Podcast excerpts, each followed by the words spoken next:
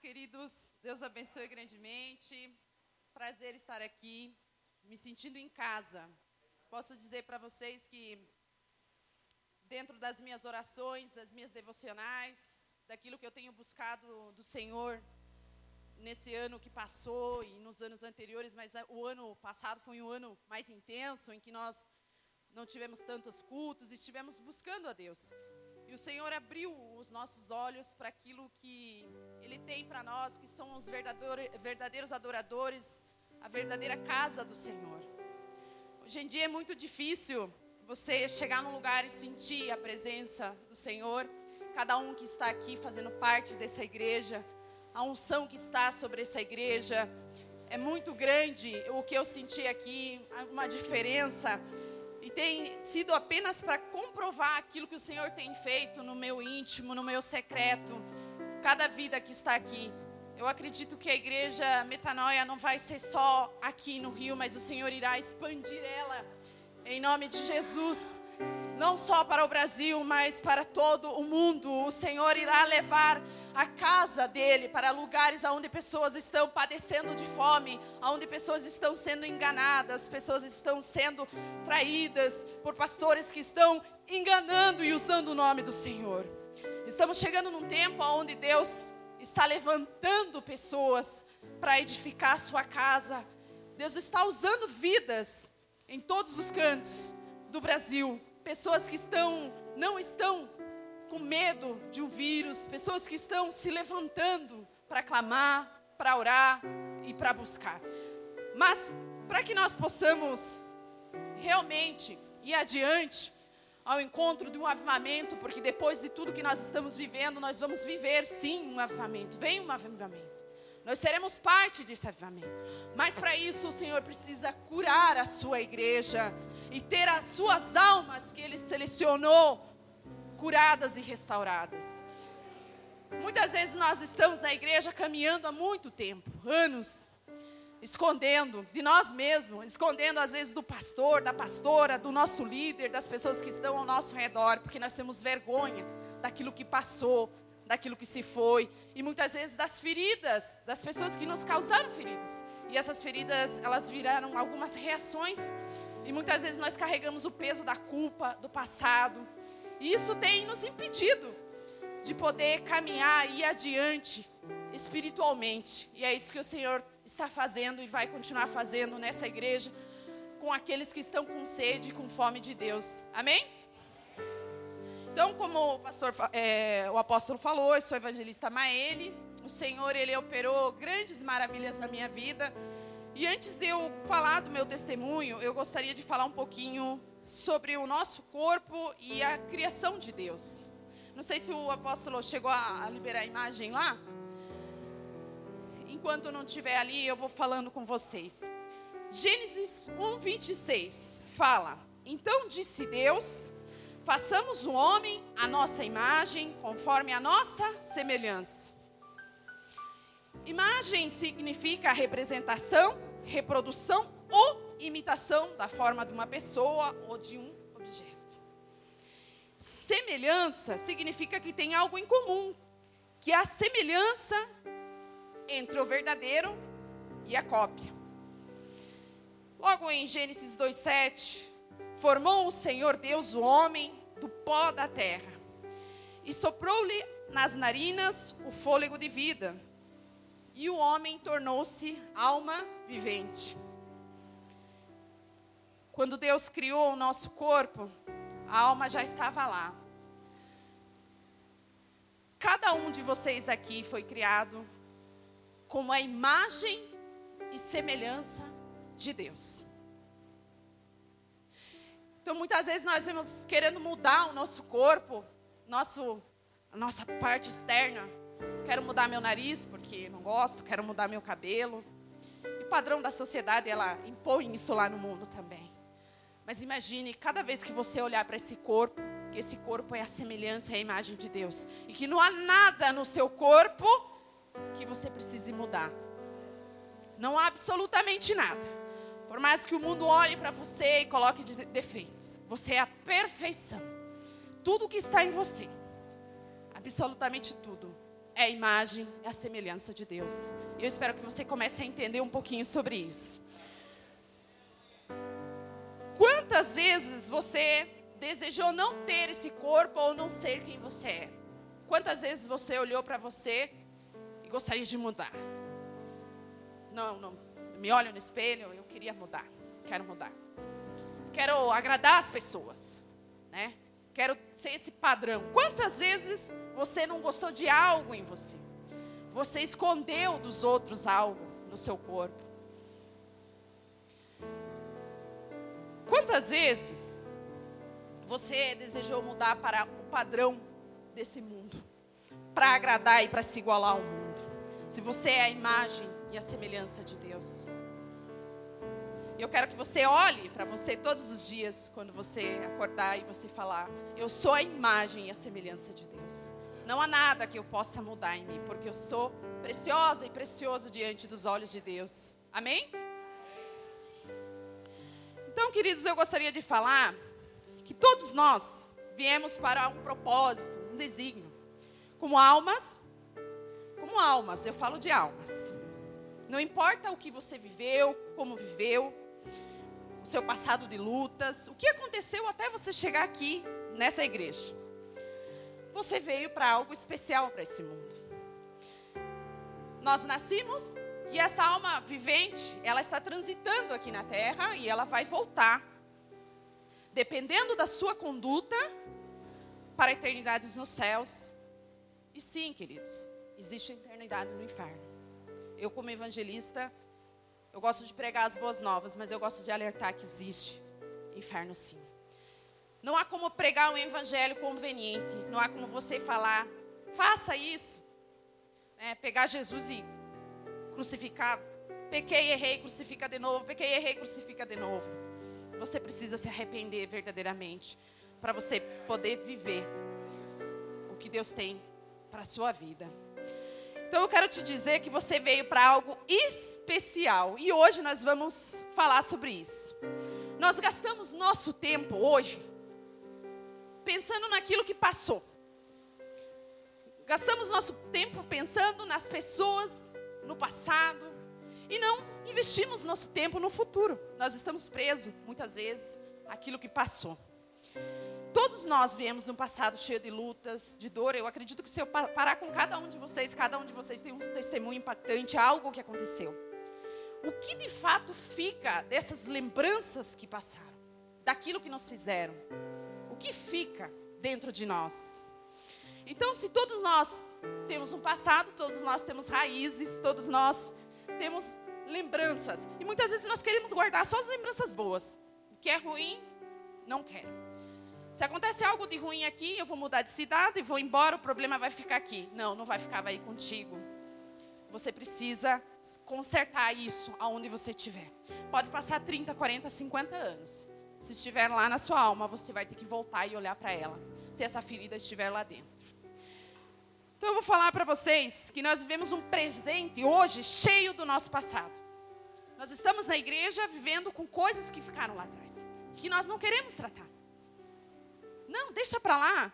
Aquela pessoa, ela, me, ela foi ruim comigo, aquela pessoa me traiu, aquela pessoa me abandonou, aquela pessoa me expulsou de casa, minha mãe, meu pai, não tive pai.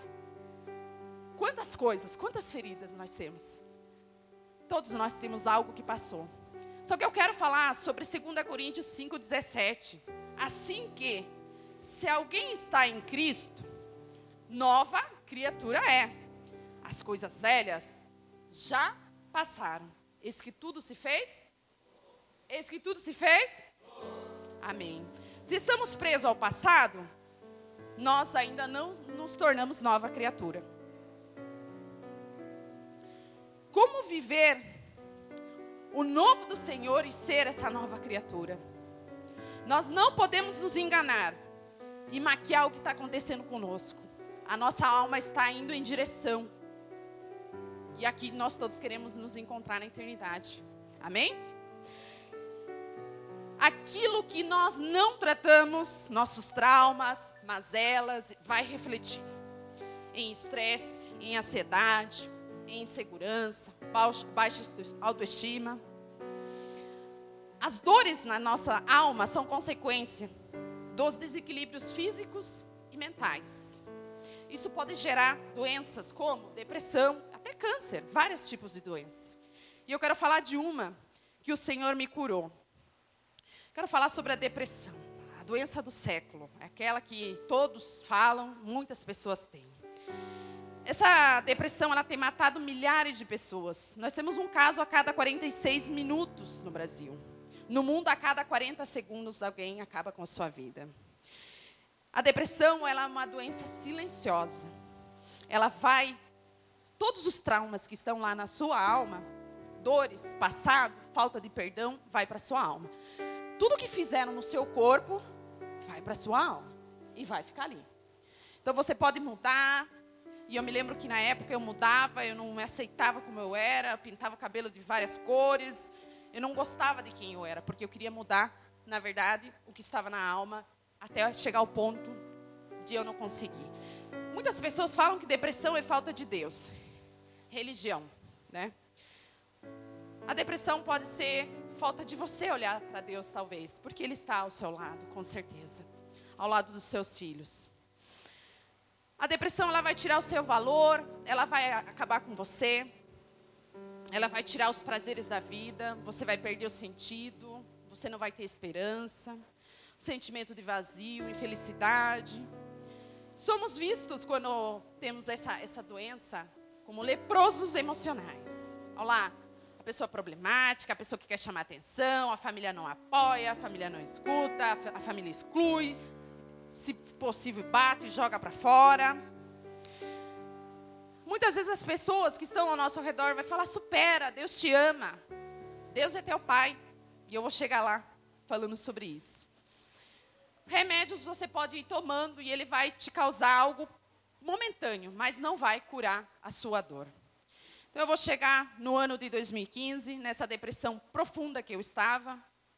Eu estava trabalhando com uma carreira muito boa, e eu sentia um vazio muito profundo na minha alma. Eu sentia uma dor e eu não conseguia explicar. Então, como eu não gostava de crente nem de igreja, eu procurei um psicólogo. Ele era um padre. Logo em seguida, procurei um psiquiatra e eu fazia sessões. Saía de lá muitas vezes atordoada, perdida, porque quando você mexe nas feridas e você não tem como curá-las, elas vão vir à tona e vão causar mais dor ainda. Então eu estava no auge da minha carreira, viajava o mundo a trabalho. Eu tinha tudo, mas por dentro eu não tinha nada.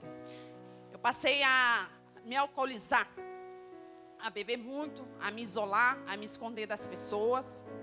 Então as pessoas falavam, onde que está a Maeli? Eu passava sexta, sábado e domingo bebendo muito. Eu não tinha mais que fazer para aquela dor passar. Quando eu bebia, eu me sentia com coragem para alguma coisa, mas a coragem era aquela para acabar com a minha vida. Então eu perdi peso, eu tive úlcera, eu estava no fundo do poço. E eu me lembro que eu olhava na última noite que eu bebi muito, muito mesmo, eu olhava para o espelho e Satanás falava para mim: Você é horrorosa. Você é feia. Olha para você. Acaba com essa vida. Vai. Essa dor só vai acabar a hora que você se matar. Eu escrevi uma carta e fui em direção a uma BR. Eu estava sozinha, eu não tinha amigos, eu não tinha ninguém. E quando eu estava indo em direção a essa BR, eu não consegui, porque eu fui impedida na portaria do prédio. E logo em seguida, eu voltei e aquela mesma voz falava para mim: pega uma faca, corta teu pulso. Ou amarra algo no teu guarda-roupa e se enforca, acaba com a tua vida. Se você morrer agora, não vai ter uma pessoa que vai no seu velório. Derrotado. E assim, eu conversei com uma menina e falei: acabei, eu vou acabar com a minha vida. Eu não tenho valor nenhum, eu não sou ninguém, ninguém me ama, ninguém me quer, eu sou sozinho. E ela me disse algo. Maele, se ajoelha e ora. Só que até então eu tinha pavor, eu tinha medo de crente. E aí, quem for adquirir meu livro vai poder ler um pouco do meu testemunho, eu vou fazer um pano de fundo. Queridos, Aos quatro anos de idade, o meu pai ele foi para uma missão como missionário de uma igreja. E no fundo, numa igreja, no fundo da igreja, num quartinho, ele cometeu um primeiro abuso contra a minha vida. Eu tinha quatro anos, eu lembro de cada detalhe. E ele foi fazendo isso dos quatro até eu ter 14 anos. Quem passou por abuso vai ser criado na mente um bloqueio, a pessoa fica com medo, fica apavorado. Ele me batia muito. Ele não batia, ele espancava.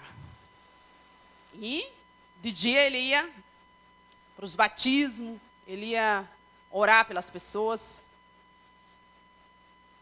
E eu não sei, aquilo, não sei o que, que era pior, ou ele fazer isso ou o que ele fazia em casa comigo. Isso foram anos de sofrimento. Me lembro desse, dessa primeira vez que ele me levou pelo caminho e cometeu esse ato contra mim. Ele roubou tudo que eu tinha ali, a minha dignidade, ele roubou ali a minha identidade, a minha alma foi extremamente ferida. Foram dez anos que eu passei por isso. Agressão física, verbal. Gostava de bater e de tirar sangue, depois pegar água com sal e passar na ferida. Ele gostava de torturar terrível. O que eu vivi com ele foi terrível. Mas passei por todos esses traumas, desenvolvi é, problemas fisiológicos na escola. Eu urinava na cama e para ir para a escola eu me lembro que eu ficava com medo de acordar e ele ver que eu tinha urinado. Porque ele me colocava num banho de água congelada, no frio.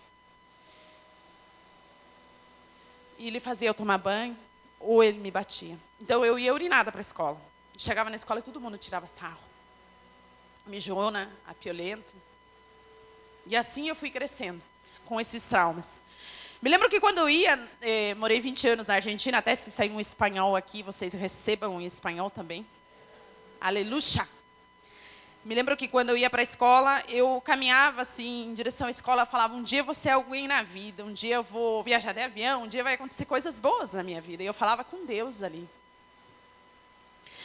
E eu fui desenvolvendo, crescendo. E muitas pessoas, aos, aos 14 anos de idade, quem adquiriu o livro vai saber ali como é que foi, como que eu descobri que aquilo era errado, porque até então eu achava que aquilo era normal. Ele tinha, ele tomava conta de tudo. Ele era uma pessoa autoritária. E ali eu fui em direção a perder o meu caráter, a minha estrutura mental. Quando você passa por abuso sexual, o cérebro da criança ele sofre até para desenvolver. Quando é na fase de crescimento, é muito sério, é muito grave. Quando alguém toca numa criança. Então eu desenvolvi todos esses traumas. Pesadelo, medo de ir para casa, tinha dores em todos os lugares. Fui para a fase adulta escondendo isso. E já na fase adulta, ele falava assim que se eu falasse, ele mataria, incender, é, colocaria fogo na casa, mataria todos nós. Então eu continuei amordaçada até os 14 e uma colega na escola acabou abrindo meus olhos para isso e eu fui, falei com a diretora, vem uma parte boa. Falei para a diretora, olha, meu pai abusa de mim. Ela olhou para mim assim, vamos ligar para sua mãe? Vamos. E eu liguei para minha mãe e ela falou para minha mãe cada detalhe do que eu tinha contado. A minha mãe falou, não, pode mandar ela para casa, que aqui em casa eu converso com ela. Quando eu cheguei em casa, eu sentei. A minha mãe me deu um prato de macarrão e logo em seguida ela pegou um cabo de vassoura e ela quebrou aquele cabo de vassoura em mim e falou que eu era uma mentirosa, que estava acusando um homem de Deus e que eu estava destruindo a minha família. Eu apanhei aquele dia da minha mãe, apanhei depois do meu pai, e logo em seguida os religiosos chegaram para orar, para expulsar, porque falavam que eu estava endemoniada, que eu estava mentindo. E aí ficaram chacoalhando a minha cabeça. E assim não tinha nada. Por isso que, no ano de 2015, na tentativa de suicídio, eu pensava que tudo que eu poderia fazer era ir para qualquer lugar menos para uma igreja menos falar com Deus. Eu vou para qualquer lugar, mas eu não quero me relacionar com Deus. E quando a minha amiga falou aquilo para mim, Maeli, se ajoelha e ora, eu falei, acho que é a saída, porque eu não aguento mais isso aqui. E eu fui, me ajoelhei, orei, erguei as minhas mãos e eu falei: Deus, Deus, o que você quer de mim? Me pega aqui, me toma. E eu entreguei a minha vida ali. E eu senti algo diferente. E no outro dia eu fui a uma igreja. Eu queria uma igreja que não tivesse religião. Né? Muitas pessoas olham para nós aqui e julgam. Não é igreja, mas mal eles sabem o que eles fazem. Eu não queria uma igreja que tivesse doutrina. E assim, eu acabei indo à igreja. Chegando na igreja, eu olhava para as pessoas e achava elas estranhas, assim. Não gostava que ninguém me abraçasse, chegasse perto, não me encoste. Eu, não eu tinha dificuldade em me relacionar com as pessoas dentro da igreja. E ferida eu feria. E assim eu fiquei muito tempo dentro da igreja, olhando para as pessoas com as minhas feridas, escondendo das pessoas as minhas feridas. Mas o Senhor, Ele tinha algo grandioso para a minha vida. No primeiro dia que eu cheguei a uma igreja, pastor que estava lá falou: Aqui tem alguém que tentou suicídio duas vezes, vem até aqui à frente agora e peça perdão para Deus, porque Ele tem algo para a sua vida. E a partir dali o Senhor começou a mudar a minha vida. Queridos, eu tinha muita vergonha de quem eu era, eu tinha vergonha do meu corpo, eu tinha vergonha do que as pessoas poderiam pensar, do que, as do que a sociedade poderia falar sobre a minha vida. Eu vivia numa solidão, mesmo ao redor de pessoas, uma falsa alegria.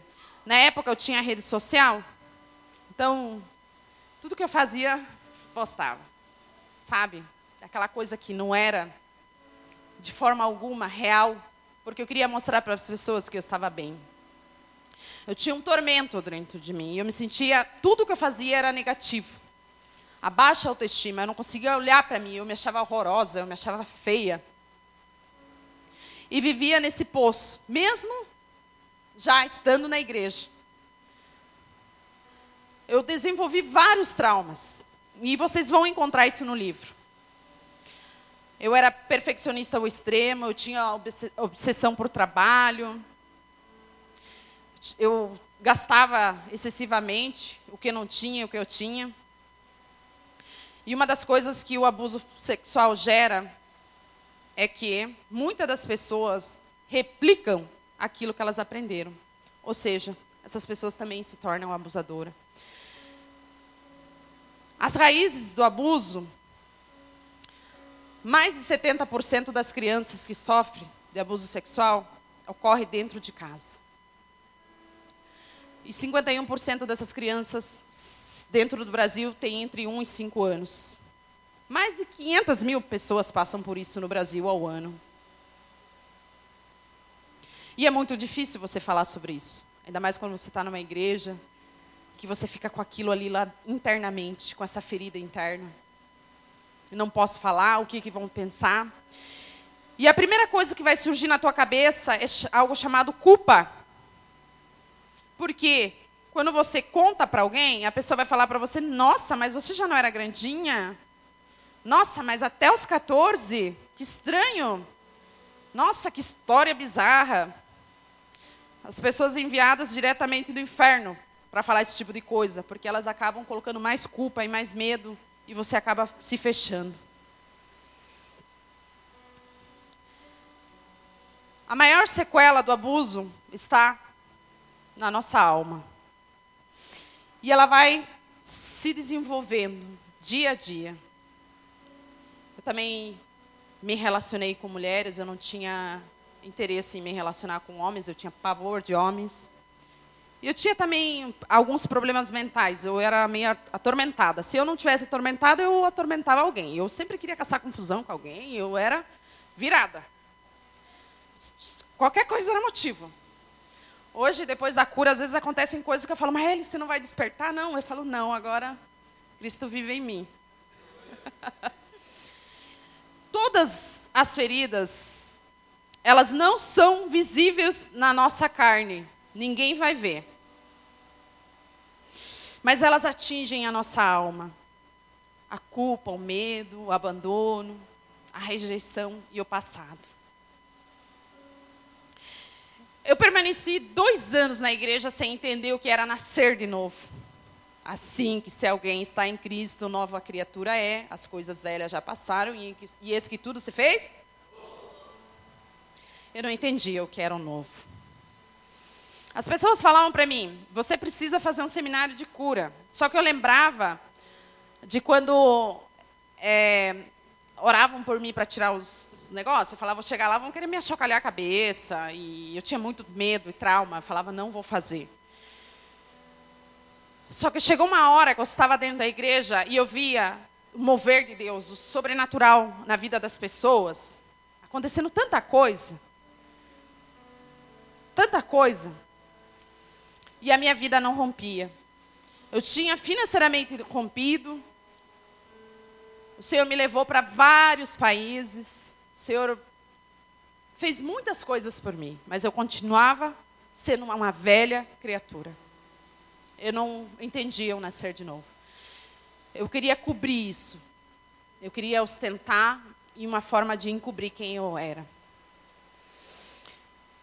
E aí, queridos, eu fui para esse seminário para entender um pouquinho sobre maldição hereditária, sobre os nossos antepassados, sobre aquilo que passou, sobre o homem desde Adão e transmitindo aquilo, né, que foi passado, o pecado, aquilo que foi ensinado. Todos os descendentes de Adão nasceram no pecado. E assim, eu fui entendendo que eu precisava ir para esse seminário e eu me preparei. Me preparei, eu me lembro que eu falei, bom, lá eu preciso ir. Porque eu quero, eu não quero ficar com água nas canelas. Eu não quero ir na igreja e ver o irmão do lado lá voando no sapatinho de fogo e eu lá ficava olhando assim, mas por que, que eu não sinto a presença de Deus? Por que, que eu não vivo o sobrenatural de Deus? Por que, que ele não me toca com fogo? Por que, que a irmã lá ora em línguas? Por que, que aquele lá está impondo a mão, o outro está caindo, o outro está sendo curado e, e eu estou aqui, mas eu estou buscando. Eu estou lendo a Bíblia, eu estou fazendo. Eu estou em santidade, mas por que, que não rompe? Porque existia muitas coisas internas dentro de mim que eu precisava tratar. E assim eu fui para esse seminário. Me lembro que eu fiquei meses, porque eu tinha medo de fazer esse seminário. Então eu orava e falava assim: Meu Deus, como que eu vou fazer? Eu vou chegar lá, o que, que eles vão fazer para tirar essa dor de mim? Porque alguém vai estar tá lá e vai, vai fazer uma, um grupinho e vão orar e sai a dor, sai o passado. muitas vezes nós chegamos na igreja, nós olhamos para os pastores e esperamos que eles façam alguma coisa. Nossa esperança está neles, eles vão fazer alguma coisa para tirar essa dor da gente. Aí você pede, ora por mim. Não, alivia, você sente, mas aquilo ali é você que tem que tratar. E assim foi, pouco a pouco, queridos eu indo buscar. E eu me preparei para esse seminário. Me lembro que eu me preparei como se eu fosse uma noiva. Eu falei, hoje eu vou curar. Fui no salão, me arrumei, fui com aquela empolgação. Hoje eu vou ser curada. E quando eu cheguei lá, eu entendi algo. Paternidade. Quando falam para você que Deus é seu pai, você consegue entender que foi Ele que te criou lá e soprou alma vivente em você? Você consegue entender que você é filho de Deus? Ou você só ouve, ah, teu Deus é teu pai? Quando você é ferido pelo seu pai, você tem muita dificuldade em identificar um Deus pai. Mas antes do seu pai e sua mãe, Deus já tinha criado você. E ele mandou seu pai e a sua mãe para representarem, ou aquela pessoa que te feriu, ele mandou essas pessoas para cuidarem de vocês. E o que, que essas pessoas fizeram? Falharam. E falharam feio. Mas isso não anula a paternidade de Deus sobre a sua vida. Então você é filho de Deus, mas não é só da boca para fora. Ele soprou a alma dentro de você e tornou a sua alma vivente. O mundo, as pessoas tentaram parar você. As feridas, o passado tentaram parar você. Mas a alma está aí, e essa alma pertence a Deus, e não há nada que vai impedir aquilo que Deus tem para fazer na sua vida. Não há nada que vai impedir aquilo que o Senhor vai derramar sobre a sua vida. Queridos, eu fiz esse seminário e entendi Salmo 51, 5 fala: Certamente em iniquidade fui formado, e em pecado me concebeu a minha mãe. Romanos 3, 23 fala: Pois todos pecaram e destituídos estão da glória de Deus. E aí Jesus nos resgatou. Quando você chega na igreja, você aceita Jesus? Aceito, reconheço, glória a Deus. E aí, o que, que vai vir de novo? Você fica ali pensando: o que, que vai acontecer agora? Aceitei Jesus, estou indo na igreja todos os dias, estou sendo fiel aos meus pastores, estou sendo obediente, estou em santidade. E o que, que vai acontecer? O que, que vai acontecer agora conosco? Gálatas 3,13 ao 14 fala: Porém, Cristo, tornando-se maldição por nós, nos livrou da maldição imposta pela lei, como dizem as Escrituras: Maldito todo aquele que for pendurado numa cruz. Cristo fez isso para que a bênção de Deus, que prometeu a Abraão, seja dada a nós, por meio de Cristo Jesus, aos não-judeus, e para que todos nós recebêssemos, por meio da fé, o Espírito que Deus prometeu. Eu vou começar a ministrar agora. Amém? Queridos, naquela, naquele seminário eu entendi quem eu era, quem me criou. Lá em Gênesis fala que ele soprou e eu nasci. Logo eu vim ao mundo. Fui entregue a um pai e uma mãe que não cumpriram o propósito de Deus como representantes de Deus na terra. Ainda usaram o nome dele em vão. Mas eu continuo sendo filha de Deus, então eu quero tomar posse da minha identidade. Eu sou filha de Deus e vocês são filhos de Deus, portanto, vocês são meus irmãos. A minha família a família que foi tirada, a família que me apedrejou, a minha família está aqui. E você que está aqui, que chegou e que tá, é novo, que está aqui com seus filhos, você é minha família. Você faz parte daquele corpo, do corpo de Cristo. Você precisa entender claramente a sua identidade em Deus. Não é só ouvir falar, você é filha de Deus. Você precisa entender que Ele soprou, que Ele te criou, que Ele te gerou, que Ele ficou ali, olha, essa minha princesa, esse meu filho, eu vou gerar ele, eu vou mandar com um propósito para a terra. Ele tem uma identidade, Ele é único, Ele é exclusivo. Fomos criados por Deus. Salmo 139. Tu criastes o íntimo do meu ser e me teceste no ventre da minha mãe. Quem criou e quem teceu lá no ventre da sua mãe? Eu te louvo porque me fizeste de modo especial e admirável. Tuas obras são maravilhosas. Você é obra de Deus, você é maravilhoso, maravilhosa. Disso tenho plena certeza.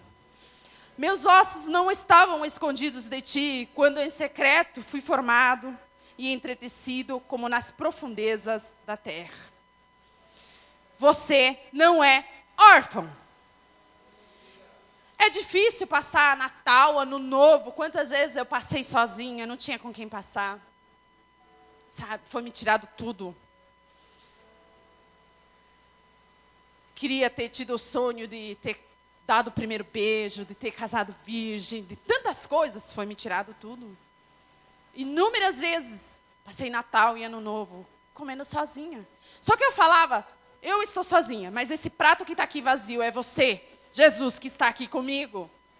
E eu fui criando intimidade, e eu fui me relacionando com Ele. Mesmo no lugar onde as pessoas não estavam nem aí para mim, onde as pessoas não ficavam somente jogando palavras ruins sobre a minha vida, eu continuava me relacionando com Ele. O Espírito Santo de Deus é real, Ele está no nosso meio. Ele está dentro de você. Por mais que digam, não, mas você está assim, você está toda errada, tua vida é toda errada, você não... Ele está dentro de você. E ele vai cumprir aquilo que ele tem para cumprir dentro da sua vida. 1 João 3 fala: Vejam como é grande o amor que o Pai nos concedeu, que fôssemos chamados filhos de Deus. O que de fato somos. Por isso, o mundo não nos conhece. Porque não o conheceu. Lá fora o mundo fala de Deus. Ih, endoidou agora de vez. Mas eles não conhecem. E você que está aqui, você conhece. Amados, agora somos filhos de Deus. E ainda não se manifestou o que havemos de ser. Mas sabemos que, quando Ele se manifestar, seremos semelhantes a Ele, pois o veremos como Ele é. Além de filho, nós somos herdeiros. Nós estamos caminhando em direção à eternidade, a um galardão. Não é algo aqui terrenal.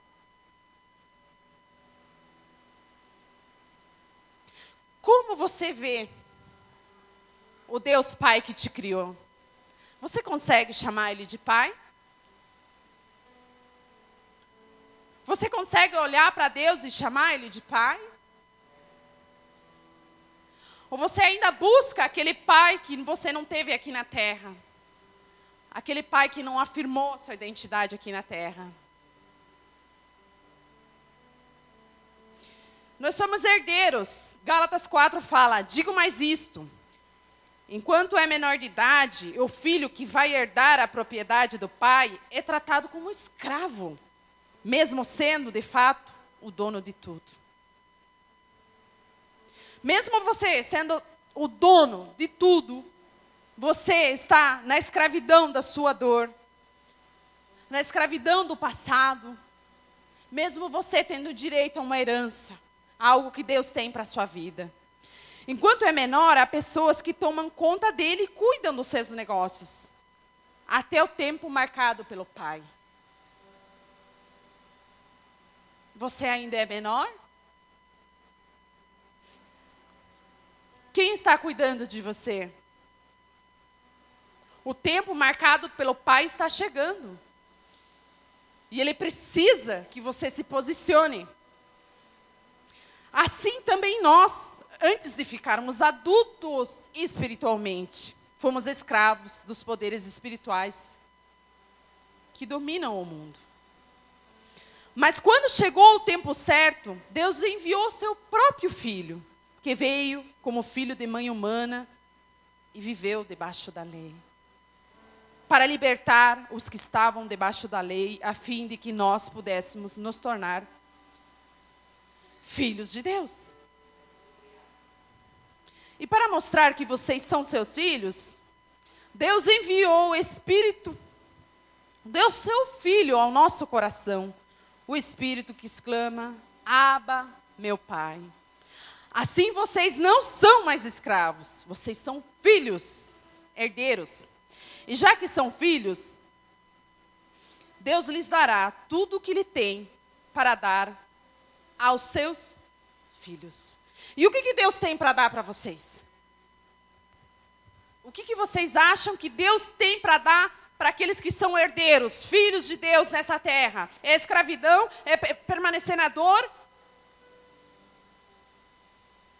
O que, que Deus tem para dar para você? É você permanecer no passado e não importa o que você viveu, se foi abuso, se foi rejeição, se teu pai não te quis, se tua mãe não te quis, se você foi espancado, se você foi apedrejado, se houve traição, se as pessoas te feriram, te rejeitaram, não importa o que você viveu. Hoje você precisa crescer espiritualmente para que o Senhor possa entregar aquilo que Ele tem para essa igreja. Vocês não podem permanecer como crianças ainda. Aqueles que estão com feridas precisam crescer para que a igreja se una e se levante contra o poder das trevas, contra o mundo que está lá fora, morrendo, almas partindo. E vocês que têm chamado aqui para evangelismo, evangel... pra, chamados para dar conta, o Senhor está preparando essa igreja para isso. Mas você precisa se levantar espiritualmente. Quais são os tesouros que o Senhor tem para os seus filhos? Não é só palavras, é algo que Deus quer derramar sobre a vida de vocês. Mas eu não vejo, eu estou fazendo. Ei, chegou a hora que eu quero derramar sobre a sua vida. Mas você tem permanecido sentado, sendo escravo da dor, do medo, da vergonha, do que o outro vai dizer. E daí, se você teve fez coisas ruins, se você consequência do seu passado lá atrás, se você fez tomou uma posição incorreta, confessa, entrega, libera e corre, porque o Senhor está vindo em direção da igreja. Você precisa confessar. Chega, fala, olha, eu tenho uma dor, eu tenho algo que escondo aqui, ó, eu fiz isso. Eu roubava bolacha quando eu era pequena, e eu tinha vergonha de falar. Ia no mercado, ia lá e roubava bolacha porque não tinha para comer. Mas eu falo, e tudo que eu fiz de errado eu falo. Roubava, colocava na calça aqui, aquelas recheadas. Ai, Senhor. Passava fome, meu Deus. Nós somos tesouros de Deus. Êxodo 19 fala: Agora, se me obedecerem e cumprirem a minha aliança, vocês serão o meu povo. O mundo inteiro é meu, mas vocês serão o meu povo escolhido por mim. Vocês são um povo separado somente para mim e me servirão como sacerdotes. É isso que você dirá. A identidade é você entender que você é livre. Cristo nos libertou para que nós sejamos realmente livres. Por isso, continuem firmes como pessoas livres e não se tornem escravos novamente. Você precisa entender que você não pode ser escravo novamente daquilo que passou. A pessoa que te feriu, ela não está nem aí para você e você está aí retendo isso dentro de você. A pessoa que te abandonou, a pessoa que lançou palavras sobre a sua vida, não está nem aí. E você está retendo isso. E hoje, em nome de Jesus, na autoridade de Jesus, eu quebro toda a palavra lançada sobre a vida dessas pessoas aqui. Toda palavra de maldição está sendo quebrada. Tudo aquilo que falaram está sendo quebrado em nome de Jesus. E tudo isso está sendo transformado em bênçãos de Deus para a sua vida. O Senhor vai te sustentar, o Senhor vai te erguer, o Senhor vai derramar sobre você. Você vai começar a não entender o que está acontecendo com o seu corpo, porque o Espírito Santo de Deus vai tomar conta de você. E você precisa apenas tomar posse da sua identidade. Eu não tenho pai, eu não tenho mãe, mas eu tenho. É Deus que me criou. Ao final de contas, todos nós iremos para o Pai que está aqui para o mesmo lugar, independente das suas atitudes. Não existe o melhor, não existe o que é sábio, o que é rico, o que é. Não existe. Diante de Deus, são os filhos de Deus que estão aqui que o Senhor vai vir buscar. Mas agora, diante daquilo que nós estamos vivendo, como você tem se posicionado? A igreja aqui, o pastor me falou que não parou, que vocês têm se mantido de pé firme. Como você tem se posicionado com aquilo que você tem vivido. Os traumas têm vindo. E agora? Como é que vai ser? Trabalho? Como é que vai ser minha vida? O que, que eu faço? Você é escolhido por Deus. E não vai faltar nada dentro da sua casa. Nada vai te faltar. Eu estou procurando emprego, Senhor. Eu quero mais. Ei, libere a sua alma, entenda, tome posse da sua identidade, que o Espírito Santo vai derramar bênção sobre vocês. Enquanto você estiver preso, perdendo tempo naquilo que te fizeram, as bênçãos não conseguem chegar. Não é Deus que não te enxergou, é você que não está entendendo que você precisa ir. E Deus está te olhando. Filha, filho, vem até aqui. Vamos conversar. E Deus está te olhando. E eu quero orar por você. Eu quero orar por essas vidas que aqui estão. Por pessoas que estão com dificuldade de perdão. Por pessoas que não entenderam a identidade em Deus. Por pessoas que estão aqui buscando algo o renovo. E para você entender a sua identidade em Deus, você precisa quebrar esse orgulho, esse medo do julgamento, para que você possa voar, para que você possa olhar para dentro de você, para que você possa enxergar aquilo que Deus colocou dentro de você. A igreja precisa crescer. A igreja precisa expandir. A igreja precisa de filhos que trabalhem em amor. Mas como assim que trabalhem em amor? Eu só preciso que você ame pessoas, é o que o Senhor quer, e essa igreja tem feito isso. Tem amado pessoas. Essa igreja vai expandir muito grande. Essa igreja vai ter que abrir, vou, vai ter que mudar, porque as vidas vão chegar. E vocês precisam estar preparados para receber essas vidas em amor, nunca com julgamento, nunca apontando. Se alguém falar para você cometi um crime, você vai orar pela vida dessa pessoa, você não vai julgar. Você não tem essa autoridade. Você vai orar e você vai orientar essas vidas. Quem chegar aqui ferido, quem chegar aqui com dor. Queridos, após ter feito esse seminário, eu entendi quem eu era. Eu tenho um pai, então eu não preciso de nada. Naquela mesma noite, eu sonhei que eu estava deslizando numa pista e que vários homens jogavam chumbos na lateral assim. E eu andava e Deus falando, vai. Porque muitas pessoas vão tacar chumbo em cima de você, vão querer apedrejar você. Mas nenhuma pedra dessa vai atingir você. E eu fui curada. Logo eu sonhei que meu corpo pegava fogo e o Espírito Santo me batizou e eu comecei a ter é, relacionamento e o sentimento do que é o Espírito Santo agir dentro de nós. Não é algo que eu tenho que você não pode ter, é algo que está aí dentro de você que você precisa colocar para fora. Quando nós falamos de um avivamento, nós precisamos de uma igreja curada. E você pode, você é capaz. Você é muito mais daquilo que falaram para você. Você é muito mais daquilo que bloquearam dentro de você. Ah, você não é ninguém. Olha para você, você não sabe falar, você nunca vai ser ninguém, você nunca. Querido, o que Deus vai fazer na sua vida é tão grande, tão grande, tão maravilhoso, que muitos ao seu redor vão te procurar ainda para pedir oração, para pedir oração por cura, para pedir por restaurar. Aqueles que zombam de você, aqueles que estão te chamando de crente. Ah, está indo para a igreja, está indo perder tempo, tirando o seu sábado para estar aqui. O Senhor vai honrar cada um de vocês. Mas eu tenho algo lá no fundo da minha alma que eu não consigo tirar. E é isso que o Senhor quer fazer com você.